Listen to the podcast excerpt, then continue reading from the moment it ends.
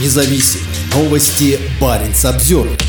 НАТОвский беспилотник впервые слетал на задание в небе Финляндии. Крупный дрон-разведчик пролетел вдоль границы с Российской Карелией. Такие полеты помогают отслеживать оперативную обстановку и укрепляют национальную оборону, заявили силы обороны Финляндии. В НАТО подтвердили, что это первый полет беспилотного летательного аппарата сил наземного наблюдения Альянса над Финляндией. Выполнение этого задания связано с тем, что ВВС НАТО продолжают активизировать свою разведывательную деятельность на восточных границах Альянса из-за полномасштабной российской войны против Украины, говорится в заявлении для прессы. В военном руководстве Финляндии подчеркнули отсутствие изменений в области военной безопасности Финляндии в последнее время, но полеты со странами-партнерами являются запланированными и выступают выступают частью нормального двустороннего и многостороннего сотрудничества. Это улучшает общую ситуационную осведомленность, говорится в заявлении сил обороны Финляндии. Финские военные не раскрывают подробности полета по соображениям оперативной безопасности. При этом Баренц Обзервер и другие могли следить за полетом в среду, во время которого беспилотник вошел в воздушное пространство Финляндии к северу от Эстонии и дальше пролетел вдоль границы с Российской Карелией примерно до Каяни. Полет 13 сентября также помог операторам операторам сил наземного наблюдения НАТО ознакомиться с новой местностью, заявили в НАТО. По данным газеты «Хельсинки Санамат», разведывательные летательные аппараты НАТО способны собирать данные на расстоянии до 500 километров вглубь российской территории. На таком расстоянии к востоку от Каяни находятся расположенные на берегу Белого моря Северодвинск и Ненокса в Архангельской области. Дистанционно управляемый беспилотник Global Hawk является одним из самых передовых в мире. Пролетевший в среду над Финляндией аппарат принадлежит НАТО, а сам полет был осуществлен во взаимодействии с Финляндией, ставшей членом Североатлантического Атлантического альянса 4 апреля этого года. Беспилотник базируется в Италии и способен находиться в воздухе более 30 часов. В декабре прошлого года российский министр обороны Сергей Шойгу объявил, что страна разместит дополнительные силы у границы с Финляндией после подачи последней заявки на вступление в НАТО. Учитывая стремление НАТО нарастить военный потенциал вблизи российских границ, а также расширить Североатлантический альянс за счет Финляндии и Швеции, требуется принятие ответных мер по созданию соответствующей группировки войск на северо-западе России, заявил тогда Шойгу.